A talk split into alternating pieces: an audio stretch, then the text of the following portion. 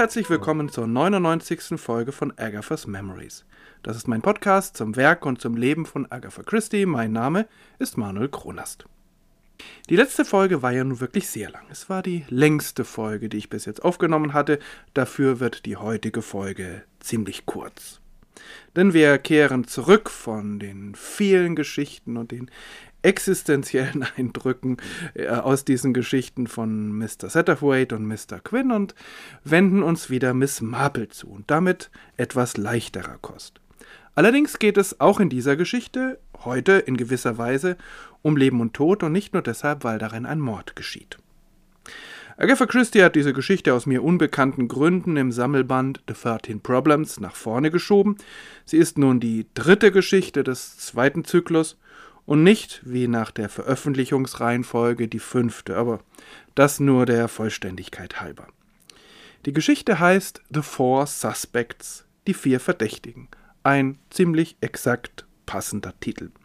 Erschienen ist sie im April 1930 im Storyteller. In diesem Monat bekommen die LeserInnen eine Menge Lesestoff von Agatha Christie, auch wenn sie es in einem Fall gar nicht wissen. Doch dazu mehr in der übernächsten Folge. Das Setting dieser Geschichte ist bekannt. Eine Abendgesellschaft diskutiert über ungelöste oder komplizierte Kriminalfälle. Alle Gäste bringen der Reihe nach einen Fall ein.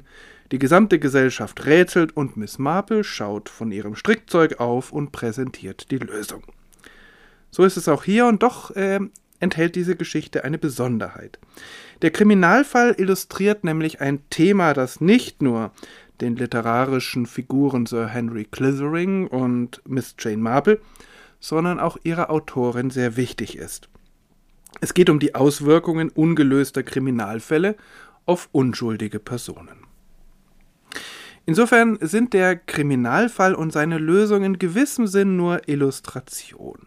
Der Kriminalfall ist nicht wirklich originell und wurzelt in dem Spionage, Geheimdienst, Geheimgesellschaftsmilieu, das bei Agatha Christie ja nie so richtig glaubwürdig rüberkommt. Die Lösung allerdings ist sehr charmant und Miss Marple kann hier ihre ganz besondere Expertise ausspielen. Übrigens zeigt auch hier Mrs. Bantry, die Gastgeberin, dass aus ihr mal eine Hobbydetektivin werden könnte. Zumindest, wenn sie es mit Miss Marple zusammen macht. Der Kriminalfall erinnert ein wenig an Sherlock Holmes oder die frühe Spionageliteratur. Eine finstere deutsche Geheimgesellschaft namens Schwarze Hand treibt während des Ersten Weltkriegs und in, den Jahren danach in Deutschland ihr Unwesen. Polizei und Geheimdienste sind machtlos. Das Ende dieser schwarzen Hand kommt erst, als sich Dr. Lawson, Mitglied des deutschen Geheimdienstes, äh, in diese Geheimgesellschaft einschleust und sie von innen her zu Fall bringt. Dr. Losen wird dadurch selbst zum Gejagten und als er nach England flüchtet, macht er sich keine Illusionen über sein Schicksal. Er kauft ein abgelegenes Häuschen in Somerset und stürzt fünf Monate später dort die Treppe hinunter und stirbt. Von Anfang an ist klar, es muss Mord gewesen sein, und es kommen nur vier Personen in Frage. Niemand von ihnen hat ein Alibi, aber niemandem kann der Mord nachgewiesen werden.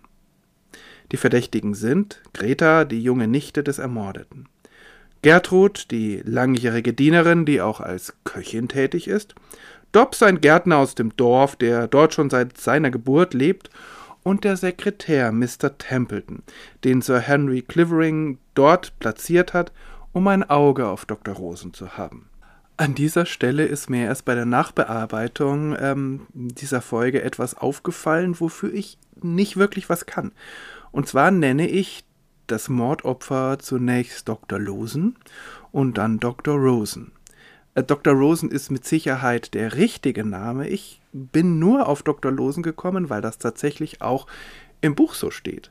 Also, das ist in der Erstausgabe zumindest ein absoluter Druckfehler, dass die ersten paar Nennungen dieser Person tatsächlich von Dr. Losen sprechen.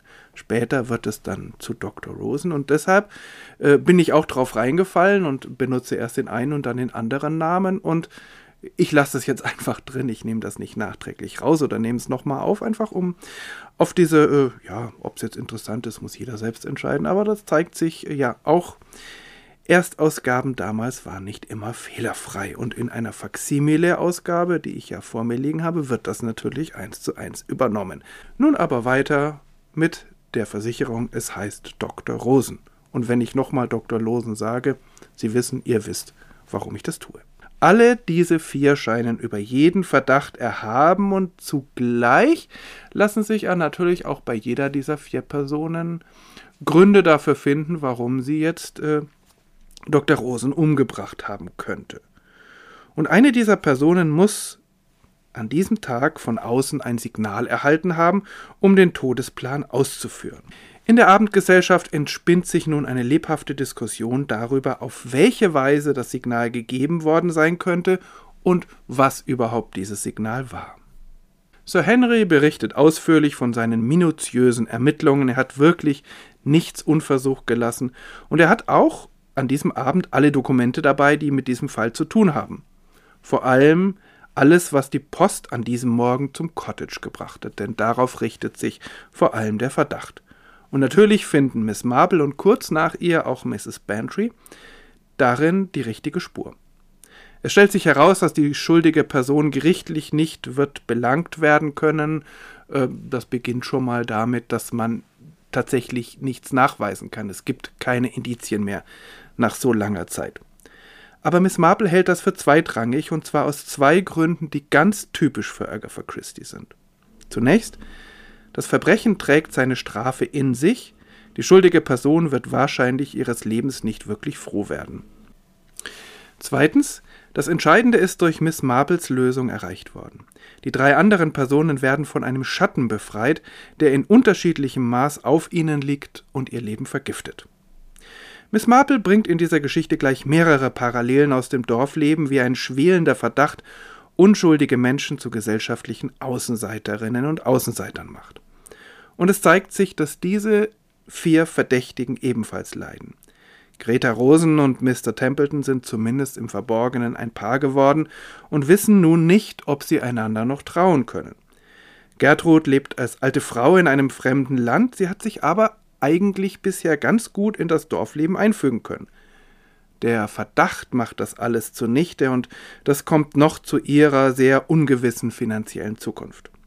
Mr. Dobbs, der Gärtner, ist wahrscheinlich am wenigsten betroffen, weil er sich für wenig interessiert, was außerhalb seines engen Horizonts passiert, aber man weiß nie. Also vier Personen, die das Verbrechen nicht loslässt, solange es nicht geklärt ist. Die ganze Diskussion, auch die Präsentation des Falles in dieser Abendgesellschaft entspringt aus dem Austausch über ungelöste Fälle. Colonel Bantry findet es ganz schrecklich, dass ein Verbrechen ungesühnt bleibt. Henry Clithering dagegen, und da wird er von Miss Marple unterstützt, er hält dem entgegen, dass das gar nicht das Schlimmste sei. Verbrechen trügen nämlich ihre eigene Strafe in sich und deshalb sei es aufs Große und Ganze gesehen eigentlich fast unmöglich, dass ein Verbrechen ungesühnt bleibt. Viel schrecklicher sei das Schicksal der unschuldig Verdächtigten. Wie gesagt, ein Thema, das Agatha Christie immer wieder umtreibt. Wir hatten es ja auch schon in einigen Werken von ihr zumindest gestreift. Und ein Thema, das sie später, nämlich 1958, ins Zentrum eines ihrer besten Romane stellen wird, nämlich Ordeal by Innocence. Ein sehr passender deutscher Titel dieses Romans heißt Feuerprobe der Unschuld. Miss Marple löst den Fall, das tut sie gekonnt, auch wenn sie sich an einer Stelle sehr weit aus dem Fenster lehnt und eher vermutet als ermittelt. Aber es lässt sich sowieso nicht immer rational nachvollziehen, wie sie zu ihren Schlüssen kommt. Da ist ganz viel Lebenserfahrung dabei und das kann man dann plausibel finden oder auch nicht. Insofern ist es eine schöne, es ist keine bahnbrechende Geschichte. Sie wirft einige interessante Lichter auf Miss Marple, auf Agatha Christie. Insofern habe ich sie sehr gerne gelesen. Die nächste Folge ist die hundertste Folge von Agathas Memories.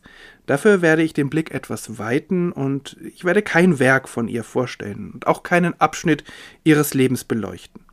Es wird um ein Projekt gehen, an dem sie in diesen Jahren nicht unbeteiligt ist und das dann zu einer stärkeren Zusammenarbeit mit ihren Kolleginnen und Kollegen führt.